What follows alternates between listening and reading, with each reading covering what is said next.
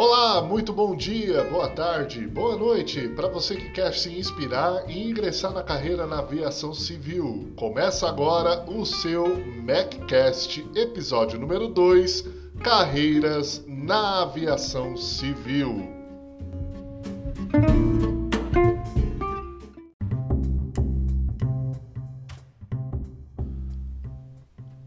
A aviação civil. Olhar para um avião voando é algo mágico. Muitas das vezes, por mais que nós temos uma noção de física, matemática e até mesmo há explicações para isso, como o princípio de Bernoulli ou até mesmo o tubo de Venturi, que possa explicar a razão pela qual uma aeronave se desliza pelo ar, nós vemos esse momento como algo mágico algo tão pesado conseguir deslizar pelo ar. E algo que nos fascina, nos inspira. Lembro como se fosse ontem olhar para um avião da Transbrasil lá em Cuiabá e me inspirar e querer ingressar na aviação civil como uma realização de um grande sonho. E talvez seja o seu caso hoje. Você esteja olhando para a aviação com esse olhar inspirador e queira ingressar, mas não sabe por onde começar. E é por isso que eu desenvolvi esse episódio de hoje, Carreiras da Aviação, para te dar uma pincelada sobre quais carreiras você pode ingressar, tanto tripulação técnica de cabine, como são piloto, copiloto, é, comissários de bordo, como também aqueles que são tripulação de solo, comumente chamados né? O anjo da guarda do comandante, que é o mecânico de aeronaves, e temos também o pessoal do saguão do aeroporto, sala de embarque, desembarque, check-in, que fazem parte desse elo de segurança. Ao final desse episódio, você vai ver que cada carreira tem uma função específica na, na segurança operacional da aviação, por isso que ela é muito segura e você vai perceber que para um avião voar não depende tão somente do piloto ou copiloto. Existe sempre uma estrutura, um bastidor acontecendo para que uma aeronave, uma máquina que nos fascina, essa mágica aconteça, precisa de pessoas que estejam engajadas para fazer voar.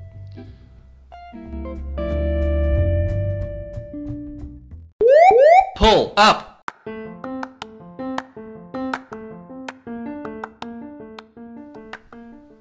Vamos começar então com a nossa primeira carreira, a qual você olha uma aeronave e você fala: Ah, eu gostaria de ser um piloto de aeronaves. então vamos falar da função do piloto de aeronaves e em seguida o copiloto. Ambos são pilotos, são pessoas que passaram pelo mesmo treinamento. É muito comum algumas pessoas pedirem para serem notadas ou consideradas como comandante e primeiro oficial nesse ambiente da aviação civil que eu vou falar um pouquinho mais à frente. O piloto, a sua responsabilidade é planejar, executar e em seguida também estar apto a atuar em situações de emergência em voo a sua aeronave para que ela desenvolva a sua rota de maneira segura e eficiente. Para isso, eu vou falar alguma coisa aqui que é um pouco polêmica, mas eu vou ser bem sincero. Não é fácil se tornar piloto. O ser humano não foi feito para voar. Que acontece é que o piloto e o copiloto, para estar dentro de uma aeronave como um Boeing 737 ou um A320, que são duas aeronaves comumente vistas aqui no nosso país. Para estar assentado na cabine de comando, eles precisam de horas de treinamento, horas de simulador, uma grande proeficiência técnica, conhecer o operacional da aeronave, para que eles possam estar condicionados ao voo. Muitas das vezes algumas pessoas me perguntavam, e era na época que eu gostava muito do Flight Simulator, que é um jogo muito bem desenvolvido pela Microsoft, da qual você pode tirar uma certa palhinha de como é um voo de alta performance, um voo de passageiros comum. E é muito comum as pessoas falar: olha, se você consegue pilotar um Boeing 737 em um simulador de voo como o Flight Simulator, você consegue então pousar um de verdade. Mas isso é uma coisa muito, mas muito distante da realidade. O piloto ele está sujeito à função insalubre. Ele não somente sente as forças da aeronave, como também está sujeito à compressão e descompressão à medida que a aeronave sobe e perde a pressão atmosférica e ele precisa entrar em um ambiente pressurizado para conseguir sustentar a vida em voo. Isso acaba o cansando, sobrecarregando emocionalmente e ele precisa estar condicionado. Por quê? A qualquer momento a aeronave pode entrar em uma eventual falha. Olha o tamanho da responsabilidade, viu? Não é comum a gente ficar pensando em pegar um carro, colocar a família fazer uma viagem e já pensar em um pouco de segurança. Calibrar os pneus, verificar se a manutenção está em dia, como estão as condições da estrada. Inclusive, isso para um piloto pensando que ele está carregando mais de 200 passageiros a bordo, incluindo tripulação, como comissários, Olha o tamanho da responsabilidade para se deslocar uma maravilha da engenharia de um ponto A para B. Você não concorda comigo? É necessário que o comandante tenha um treinamento técnico o suficiente para reagir em situações adversas e promover um voo seguro?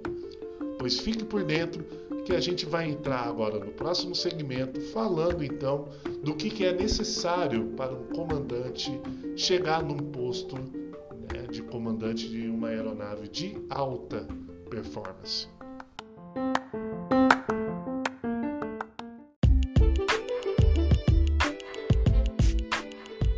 Para ser um comandante de aeronaves, por onde começar? Calma, meu querido, porque quando você olha uma máquina dessa voando pelo ar como mágica, você logo pensa: eu quero me tornar piloto. Mas não é bem simples assim. Como eu disse anteriormente, você tem que estar condicionado para isso. Você tem que estar apto para então estar sentado em uma aeronave de alta performance, como o Boeing 767, por exemplo. Vamos então aos primeiros passos que você deve tomar para ingressar na carreira na aviação civil como piloto de aeronaves. Bom, em primeiro lugar, você tem que procurar um aeroclube e se inscrever então em uma escola técnica para pilotos. O aeroclube tem isso e fazer o seu curso teórico de piloto privado em primeiro lugar. Lembrando que pela legislação da aviação civil aqui no nosso país, Brasil, não há necessidade de você fazer uma escola teórica para fazer uma avaliação teórica, uma CCT, capacidade de conhecimento técnico, para piloto privado. Você pode estudar de casa, fazer sua avaliação em uma das um dos locais que a própria agência indica para você e em seguida checado com conhecimento teórico, você pode dar início às suas horas de voo para tirar a primeira carteira.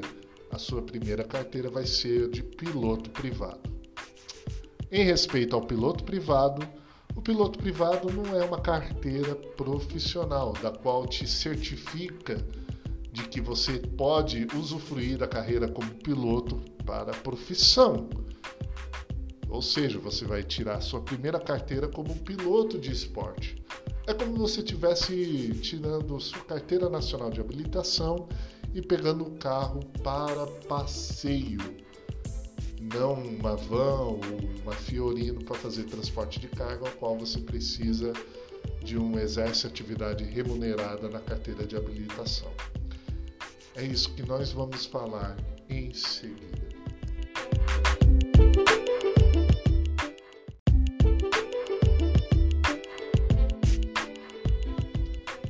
Para piloto privado, você vai precisar de um total de 40 horas aproximadamente. sujeito a alteração.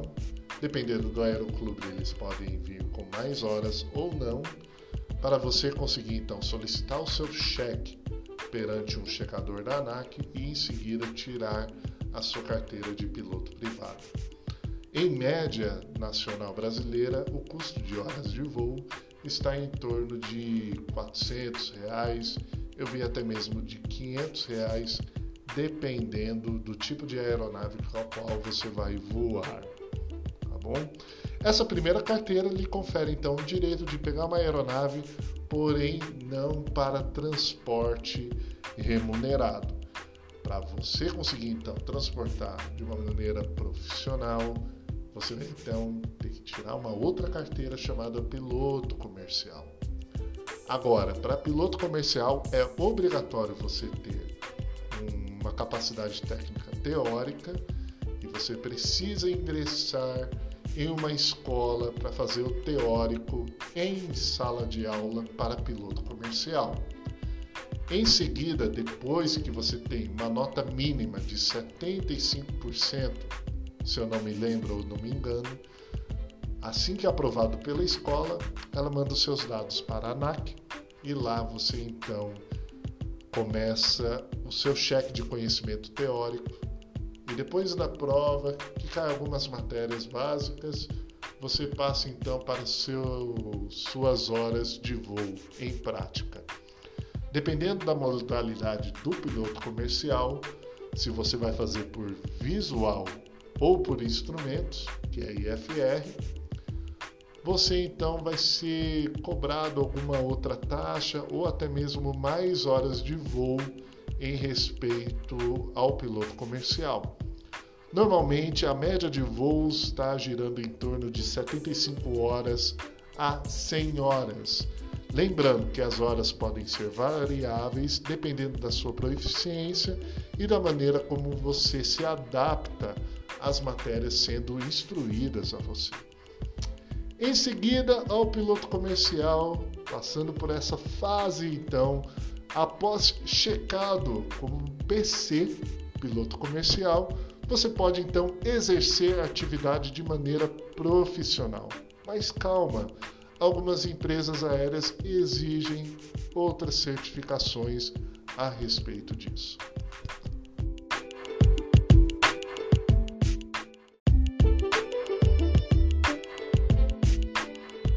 Agora sim, meu querido pupilo, você então recém-checado nas carteiras de piloto privado e piloto comercial por instrumentos, PC e FR, você agora pode então tentar algum tipo de serviço, porém lembrando que essas especificações e qualificações técnicas que você recebeu são úteis para aeronaves convencionais monomotoras, ou seja, que voa somente com um motor.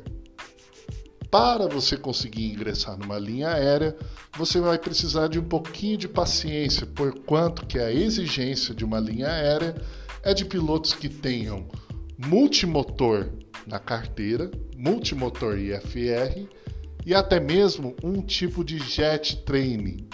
Jet training é o treinamento para aeronaves a jato.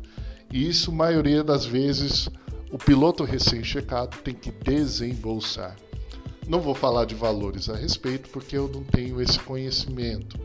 Porém, muitos dos meus amigos e colegas que estão seguindo na carreira na aviação, principalmente na área da pilotagem, eles estão fazendo a seguinte maneira. A estratégia deles é checar então piloto comercial por instrumentos e já ingressar no curso de instrutor de avião.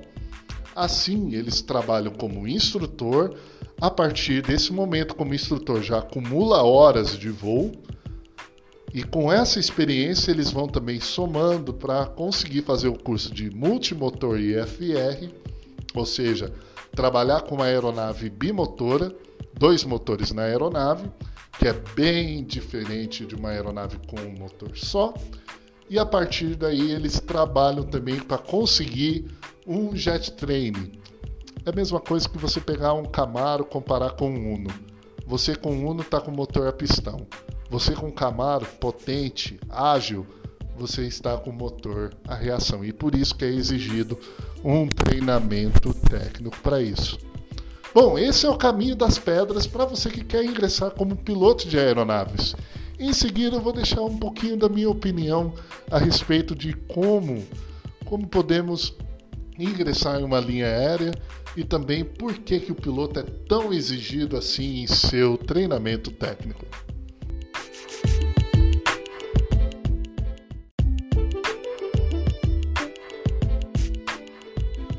Muito bem! Como vocês podem perceber, um piloto de aeronaves é um técnico altamente treinado e ele está condicionado a operar uma aeronave em segurança, porque o seu treinamento técnico exaustivo é levado ao máximo em consideração o treinamento de pane em voo, perda de motores perda de sistema elétrico, perda de sistema hidráulico.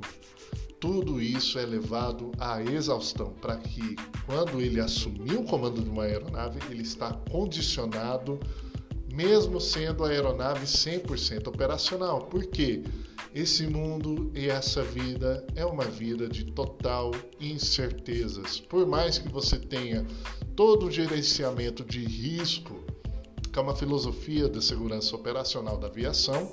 Por mais que você tenha esse gerenciamento, imprevistos ocorrem em qualquer momento. Então, por isso, o ser humano, quando vai voar uma máquina, ele tem que estar 100% condicionado. Lembra que eu falei a respeito do Flight Simulator? Então, as pessoas perguntaram para mim, Leonardo, se você estivesse sozinho no avião e o piloto, o copiloto tivesse incapaz para voo, eles desmaiaram, aconteceu alguma coisa, passaram mal, tiveram problema no toalete, não vou entrar em detalhes. O que, que você faria se a comissária falasse tem alguém que pudesse pilotar o um avião? A minha resposta foi: nossa, eu entro em desespero, mano. Entro em uma desespiral, eu falo, vai todo mundo morrer, que não sei o quê. Mas, cara, você pilota tão bem Flight Simulator? Respondeu a pessoa. O problema é que o Flight Simulator me deixa proeficiente na operação da aeronave e não em situações adversas. Por mais que seja, você pode configurar o Flight Simulator para voar de maneira mais favorável e suave para você. É muito diferente da aviação real. Na realidade, Muitas das vezes o comandante ele tem que estar sujeito a condições adversas meteorológicas e também a sujeição em respeito à pane. Uma hora a pane pode aparecer. Eu que não estou condicionado, psicologicamente preparado, treinado tecnicamente, posso operar uma aeronave na realidade? Operar de verdade em segurança? Com certeza não eu tenho que estar condicionado para isso. E por isso, eu tenho que passar pelos treinamentos de piloto privado, piloto comercial, instrutor de voo para acumular horas, multimotor IFR e jet training. Todas elas fazem a base do treinamento do piloto de aeronaves. Interessados em respeito a isso, eu posso fazer um podcast falando mais a respeito logo em seguida, caso seja necessário um MacCast 3, um MacCast 4 a respeito. Muito bem, falamos então sobre a carreira do piloto de aeronaves, falamos da sua responsabilidade, o seu dever a cumprir numa aeronave e agora vamos passar por uma parte mais técnica de cabine de passageiros, onde vamos falar de pessoas que você vê, ah, tá aqui somente para servir água, mas não é exatamente isso que você pensa. Vamos falar então dos comissários de bordo.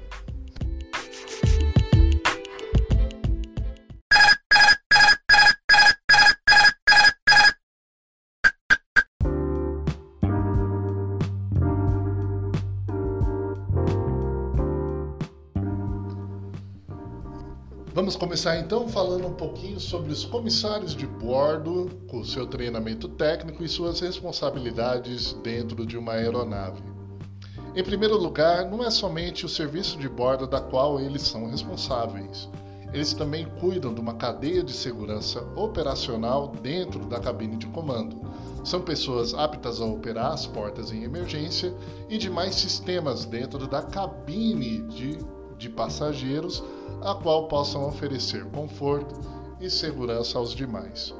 Realmente, o treinamento técnico de um comissário de bordo não é inteiramente voltado para o conforto do passageiro. É muito mais voltado para a segurança do mesmo em respeito a pouso forçado na água, pouso forçado em terra, da qual possa realmente garantir toda a segurança, não somente deles mesmos, mas também dos comandantes, enfim. Eles têm a total responsabilidade sobre o passageiro em voo. Vamos falar um pouquinho desse treinamento técnico agora.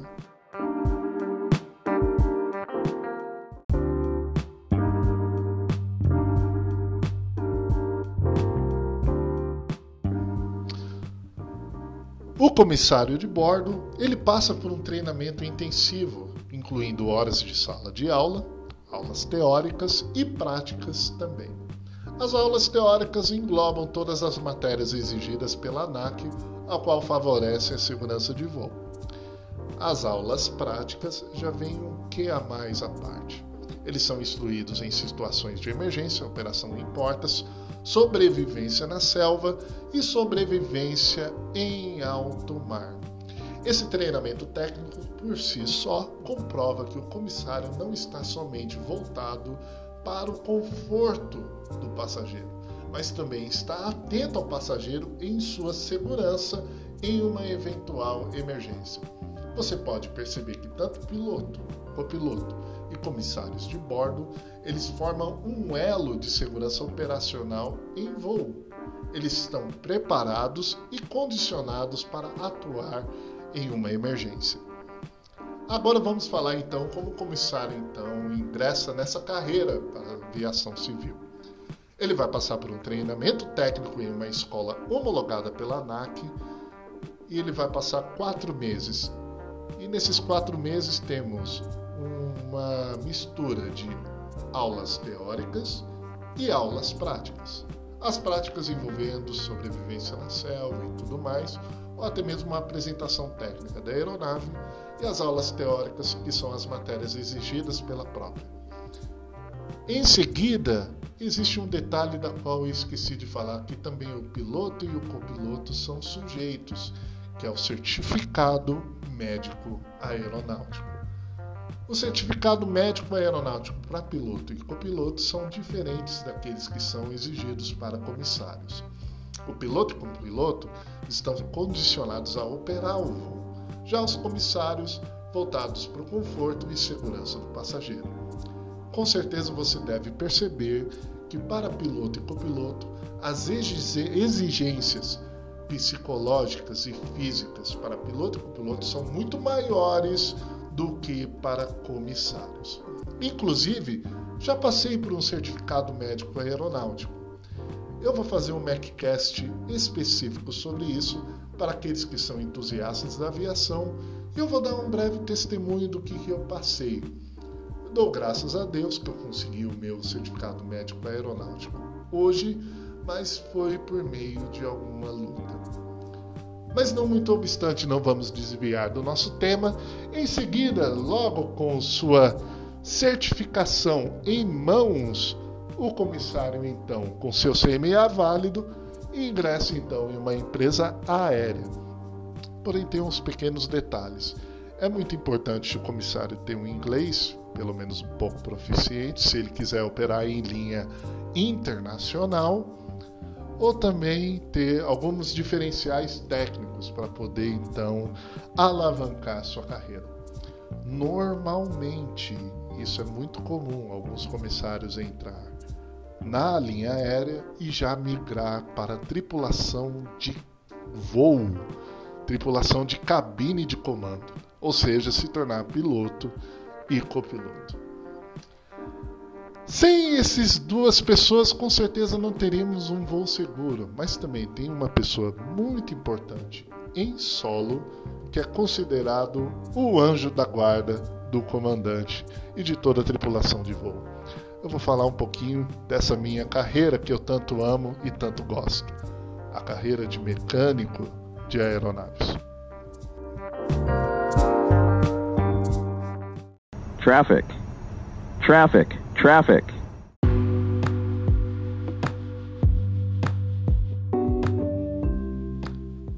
O anjo da guarda do comandante. Na verdade, o anjo da guarda de todos que estão a bordo de uma aeronave, incluindo passageiros, comissários, copiloto, piloto, pessoas que vão fazer negócios, essa maravilha da engenharia chamado avião. Tudo aquilo que é criado pelo ser humano está sujeito ao desgaste, quer seja pelo tempo ou quer seja pelo seu uso.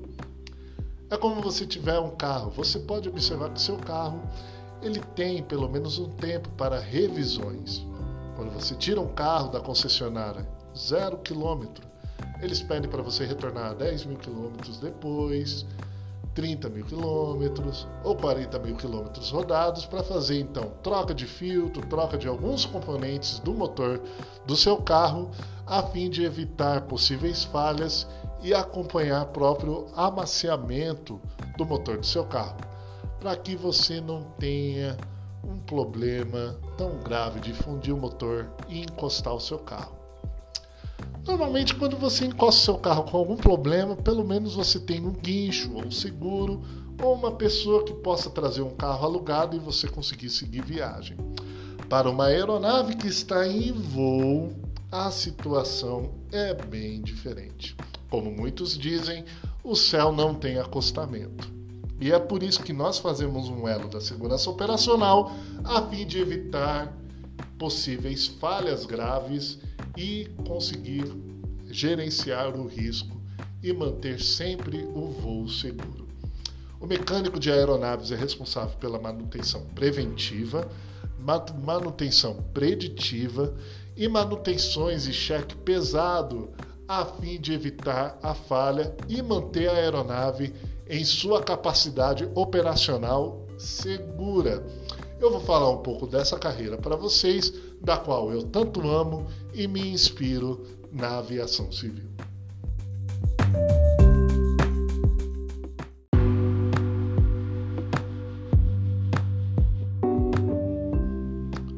mecânico de aeronaves, em seu conhecimento técnico da aeronave, é muito bem aprofundado na operação dela, principalmente em solo.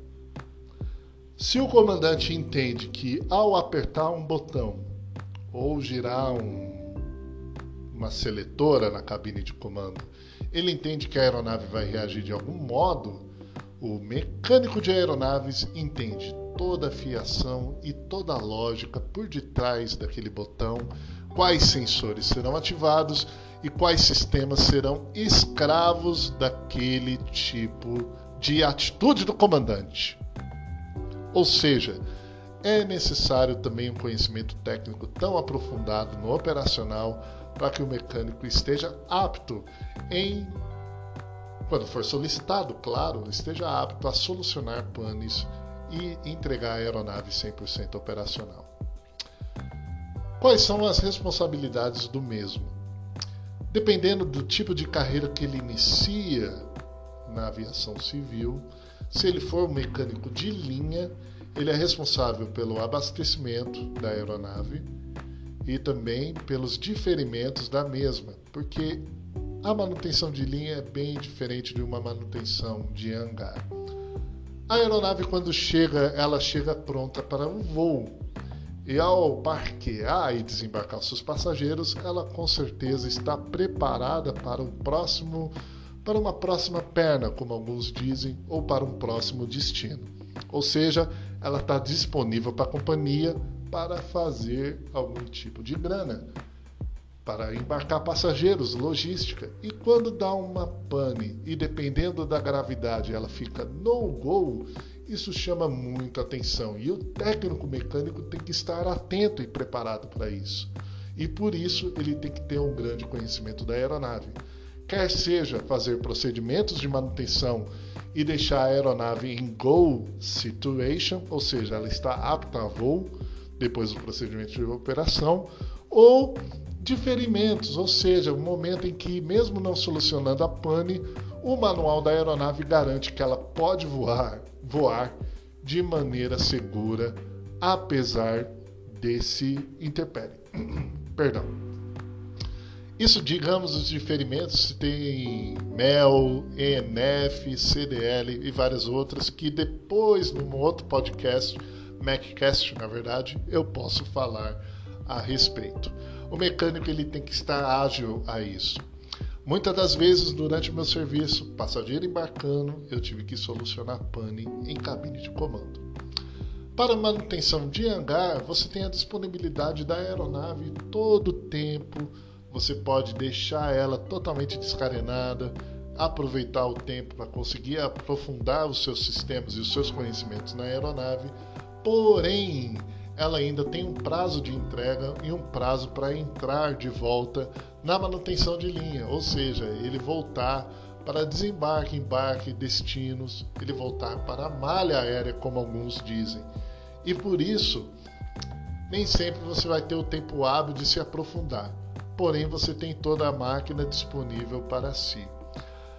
Oh, a respeito do treinamento técnico, é o que a gente vai falar do próximo bloco.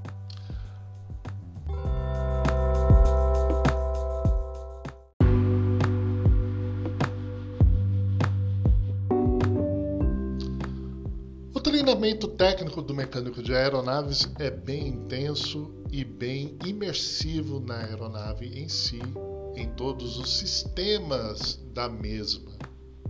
Ele passa aproximadamente de um ano e meio a quase dois anos, dependendo do tanto de matérias da qual ele vai estudar.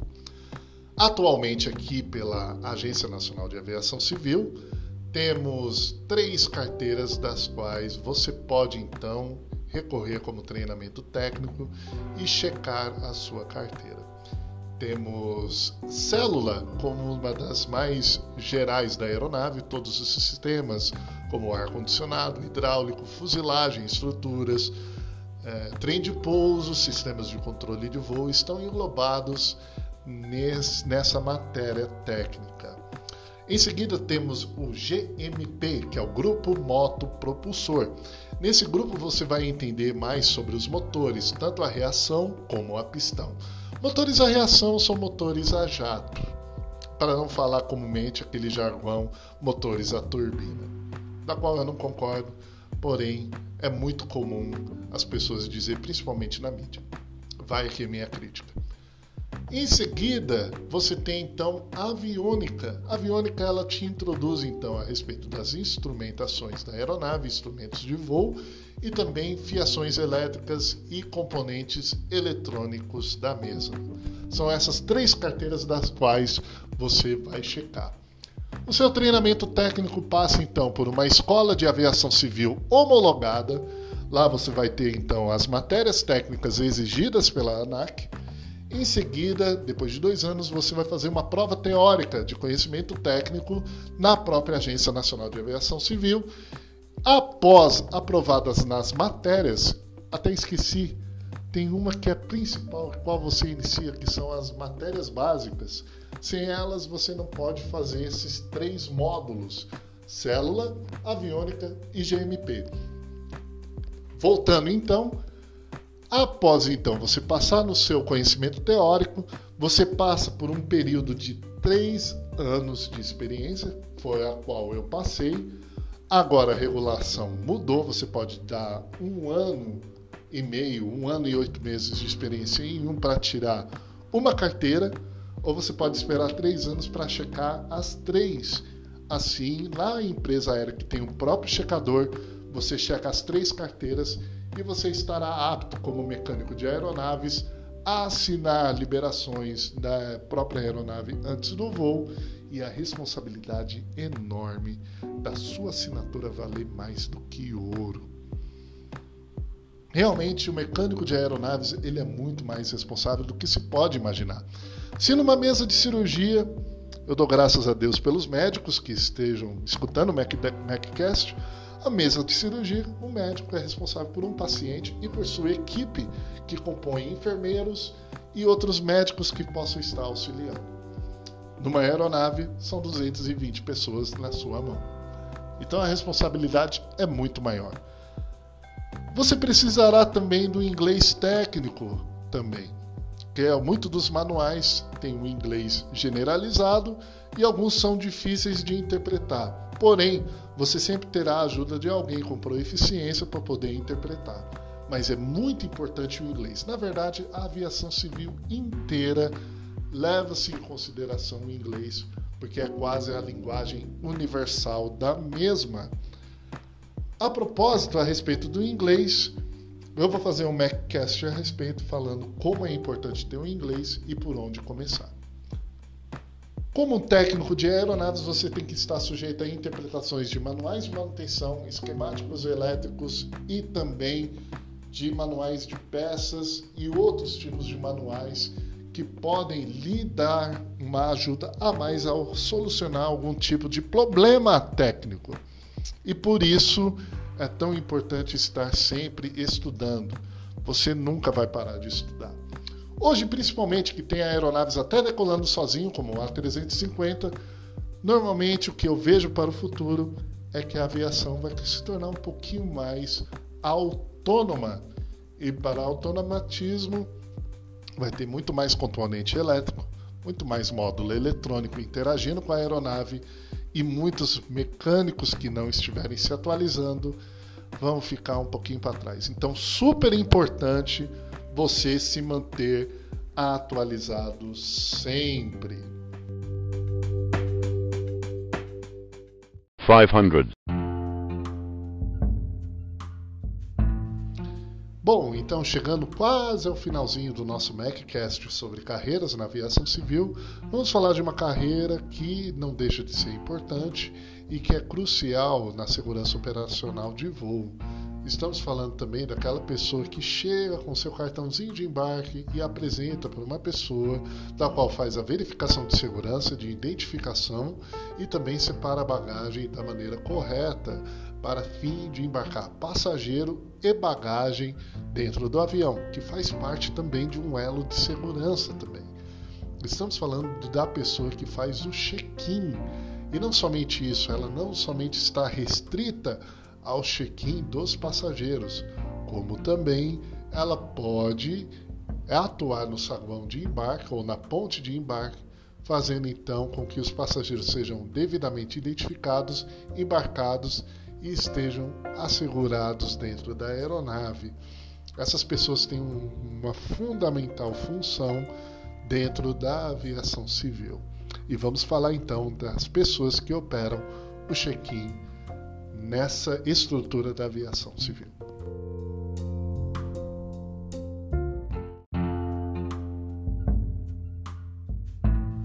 O atendente de check-in, um elo de segurança operacional.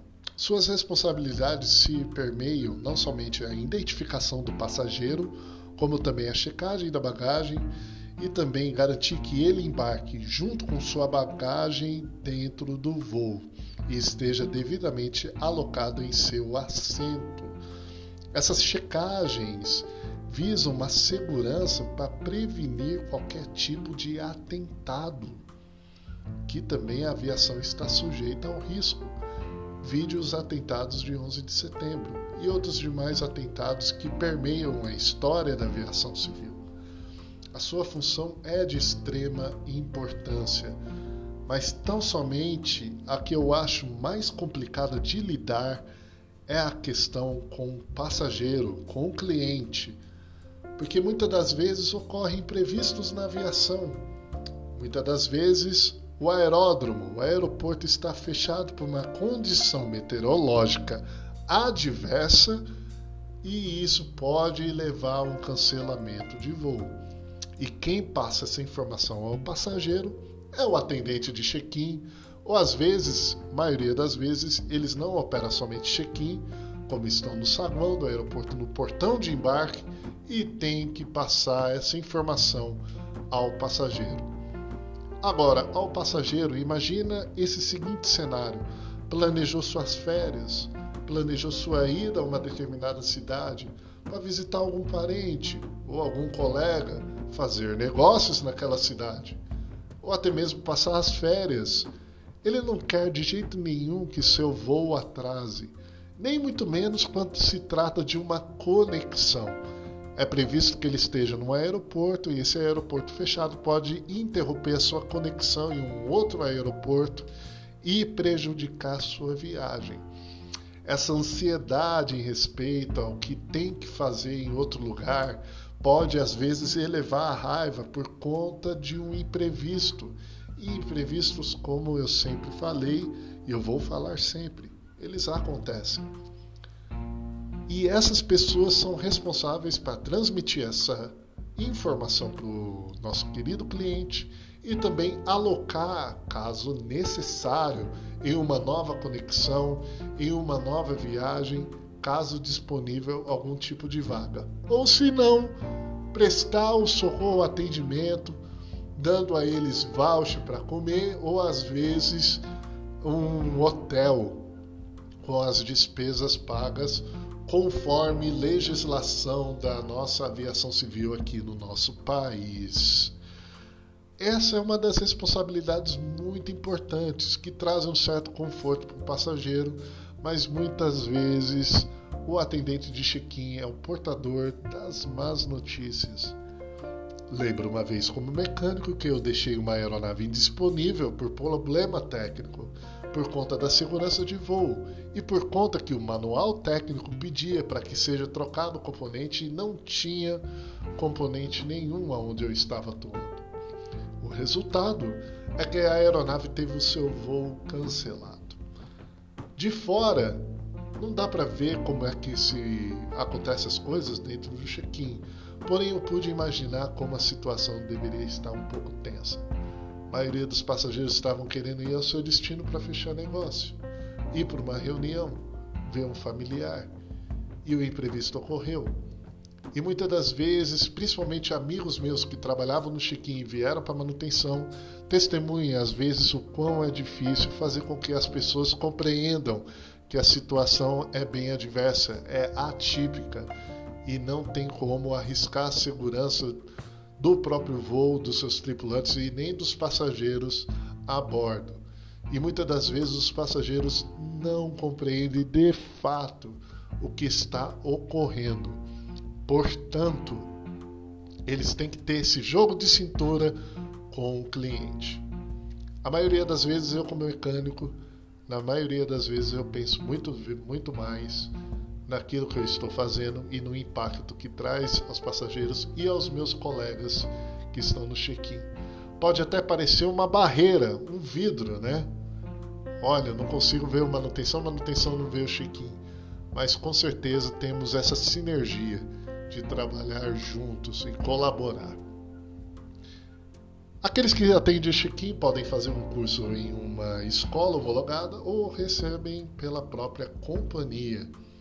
É imprescindível o inglês, portanto que a aviação é a sua linguagem universal e principalmente aqui no país, muitas das vezes recebem latinos, latinos americanos ou pessoas de fora que não somente o inglês resolve, às vezes a pessoa tem que desenrolar um pouquinho no espanhol. Testemunha aqui também, e isso ocorre bastante, que muitas das pessoas que trabalham no check-in podem chegar a trabalhar na pista e trabalhar migrando para manutenção de aeronaves ou até mesmo migrar para operação técnica como tripulante de voo. Ou seja, muitas das vezes a companhia tem uma demanda de comissários e pede para alguém do check-in vir compor sua equipe técnica de voo. Isso já aconteceu, eu tenho testemunhos e pessoas que fazem isso. Não sei definitivamente como isso ocorre em uma companhia aérea em cenário de pandemia. Porém, é uma boa oportunidade para aqueles que se inspiram e que almejam entrar em alguma carreira da aviação civil. Operação de check-in ela é uma carreira interessante de se iniciar. retard, retard.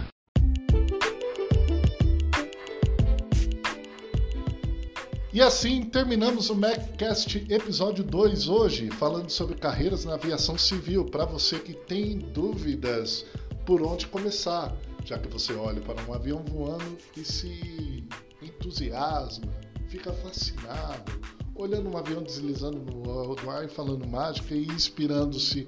Um dia eu vou trabalhar com aviação. Portanto, se você tem algum colega ou algum parente que tem dúvidas em respeito a ingressar na aviação civil, compartilhe com ele esse podcast. Com certeza isso vai dar um pouquinho de luz no fim do túnel para ele tomar a decisão mais sábia possível. E a vocês que me acompanharam aqui, muito obrigado. Não deixe de curtir e avaliar também esse podcast. Um abraço a todos e fly with me, AMT Leonardo. Até o próximo MacCast.